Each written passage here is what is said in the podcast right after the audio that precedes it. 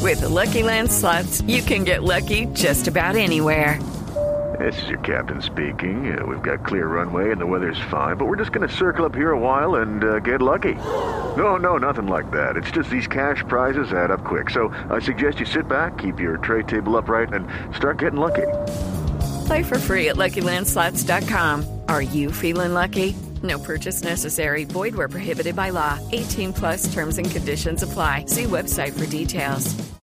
Bueno, Juanita, que estamos en una época en la que a usted le gusta todo lo de recopilaciones y lo de resúmenes y toda la vaina. Le quiero contar cuáles fueron los cinco eh, productos eh, de Internet o los cinco productos digitales que desaparecieron en el 2013. Ay, ¿cuáles? El número uno es muy fácil. Messenger. Sí.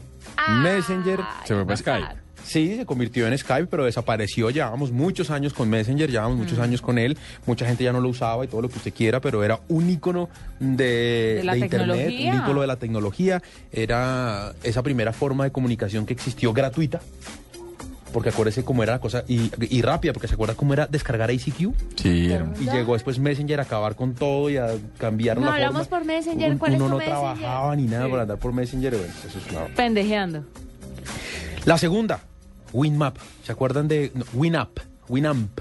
Ah, sí, que era como una. El como un reproductor de MP3. ¿Se acuerda que era donde Sí. no había música? Sí. No. WinAmp. Sí, aún así, así, listas ahí. Uno hacía listas ahí, todo lo que tenía en su, en su computador, cargaba todos los archivos MP3 y toda la cosa, y ahí iba oyendo música también se acabó. Otro muy famoso, de Google, el Google Reader.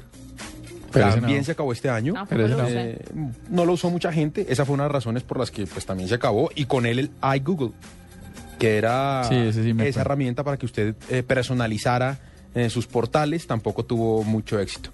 Y tal vez el más sorprendente de todos, y el número 5, de estas cinco cosas, que, o de estos cinco productos eh, digitales que desaparecieron en el 2013, es Lavabit. ¿Alguien sabe qué es Lavabit? No tengo no. la más mínima idea. Pues era el servicio de email que usaba Snowden.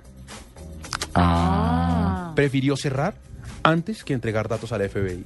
muy bien. Esas son las cinco cosas que se acabaron en este 2013.